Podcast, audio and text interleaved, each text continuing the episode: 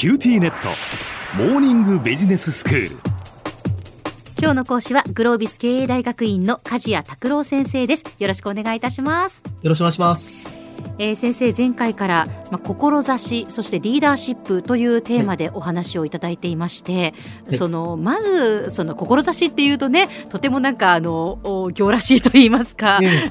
えー、大きなことのように思うけれどもそうではなくて、はい、まあ、自分のこうありたい姿あるべき姿というのを決めるということなんだよというお話をしていただきました。はい、で自分がこうありたいという姿を、まあ、まず設定しで、今度は自分のこう現状を把握するという作業に移るわけですけれども、はい、まあ今日はじゃあここからのお話ということになりますか？はい、そうですね。あの現状を理解するというのは結構難しいと思っています。なぜなら人はどうしても、まあちょっと前回も軽く申し上げましたが、まあ中の上ぐらいに思ってたりする。自分を自己評価としてですね。まあ、そうそうそう。まあ、これ言葉変えれば課題評価と言えるかもしれませんけども、はい、その課題評価ではなくて、あなたはまだできてませんよっていうことをこう他人から言われると、まあ、人間どうしてもこう、ムカッときちゃうんですよね。そうですね。どうしてもこう、あの、感情的になってしまう。指摘されると。なんか自分でも薄々分かってるから人から言われたくないみたいなね、ところはありますよね。言われなくても分かってるよみたいな。はい。え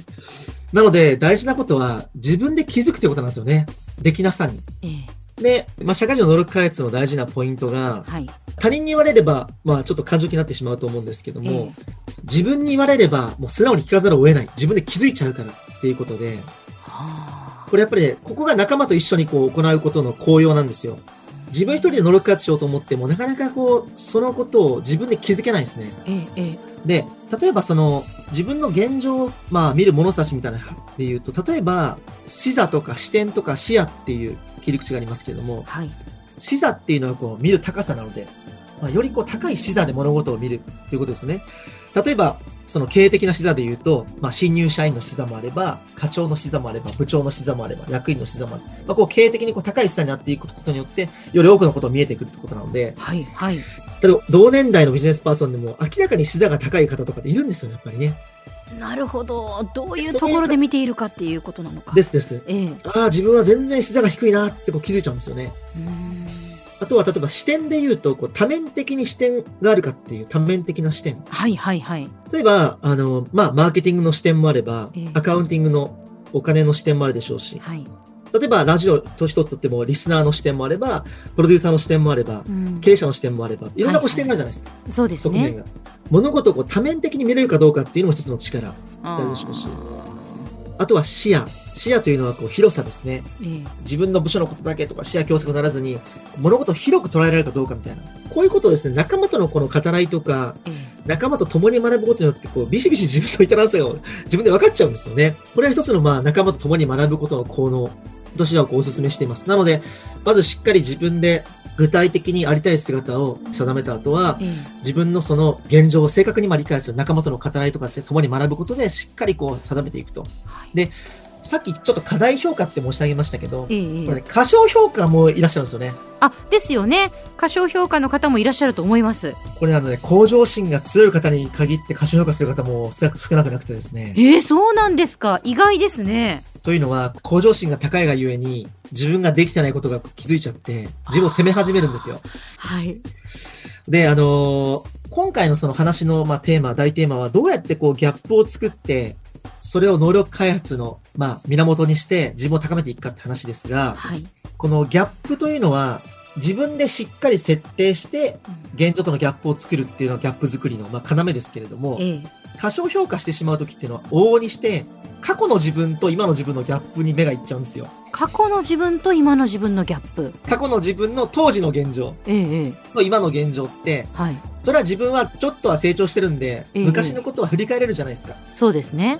だけど昔はそれが精一杯だったんですよ。100%全力出したんですよ、昔は。うんうんうん。なのに、今の自分が当時の自分とこう、ちょっと成長してギャップができてるもんだから、えそのギャップを責める。あ、自分はダメだった。できなかったんだ。で、そこにまた感情が入ってくるので、はい、どんどん自信なくしていくっていう。はあ。で、このギャップって埋めようがないんですよ。もうだって、過去の。過去のことですからね。過去のことはい。ええ、で、結構これ能力開発していて、とてもこの向上心強い方とか、ええ、あの、そういう方が、あと繊細な方、本当にこう、人間性豊かで優しい方とか、ええ、そういう方に限ってこう自分を責めることにエネルギーを使ってしまって、なかなかこう自分でこう設定する方に持っていけないっていうことがあるんですよね。なるほど。これバッドサイクルになりますし、え、でもう一つがですね、あの、ここまでのバッドサイクルになってない方でも、こういう方もいらっしゃるんですよ。なんか自分を責めて責めて、湖の底に自分を貶めていって、これで、はい落ちた時の反動で頑張るみたいなんですよ。反動で頑張るみたいな。何クソみたいな。ほ自分を責めて責めて責めて、もう、もう、だもう私ダメだってなって、最後まあグッと上がるのを繰り返す人もいるんですけど、これだと本当に、本当大変なので、エネルギー使って。はあ、そういうタイプの方もいらっしゃるんですね。います、います。あの、本当にたくさんいますね。だから、それよりは、そこにエネルギー使うことも意味もあるでしょうけれども、うん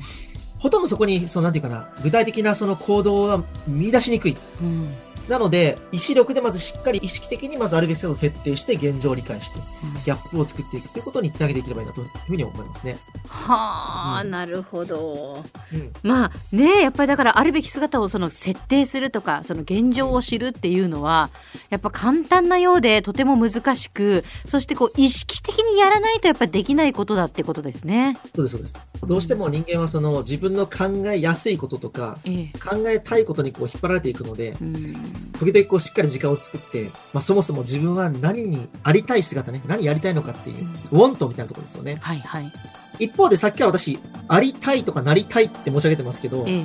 これ英語の主語のなるべきとかやるべきでもいいんですよ。あ、シュッとですね。うん。はい。このウォンとか主語っていうのは人によって違います。ええ。だからどうしてもこうありたいっていうことが描けない方は、まあ主語、どうあるべきかっていうところにこう視点を置いてもいいかもしれないですね。なるほど。一方で付け加えておきたいことは、はい、主導も大事ですけれども、うん、やっぱり心の奥底にある本当はこれがしたいっていうウォントに目を閉じたままずっと主導やっていくのは結構きついものもあるので、うん、まあ自分のウォントを理解するということは大事だというふうに思います。なるほど。はい、では先生、今日のまとめをお願いします。はい。前回はですね、まずありや姿を決めるということでしたけれども、今日のまとめとしては、まあ、現状をしっかり理解するということですね。えー、課題評価でも過小評価でもなくて、しっかり正面から自分の現実をしっかり理解しようということがポイントになってきます。今日の講師はグロービス経営大学院の梶谷拓郎先生でした。どうもありがとうございました。ありがとうございました。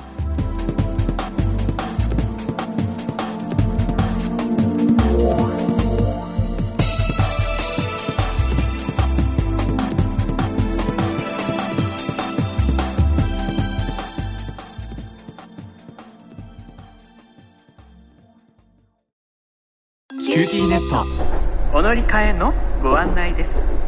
毎月のスマホ代が高いと思われているお客様 QTモバイルにお乗り換えください。あなた乗り換えるわよ。お父さん早く。乗り換えるなら今格安スマホの QTモバイル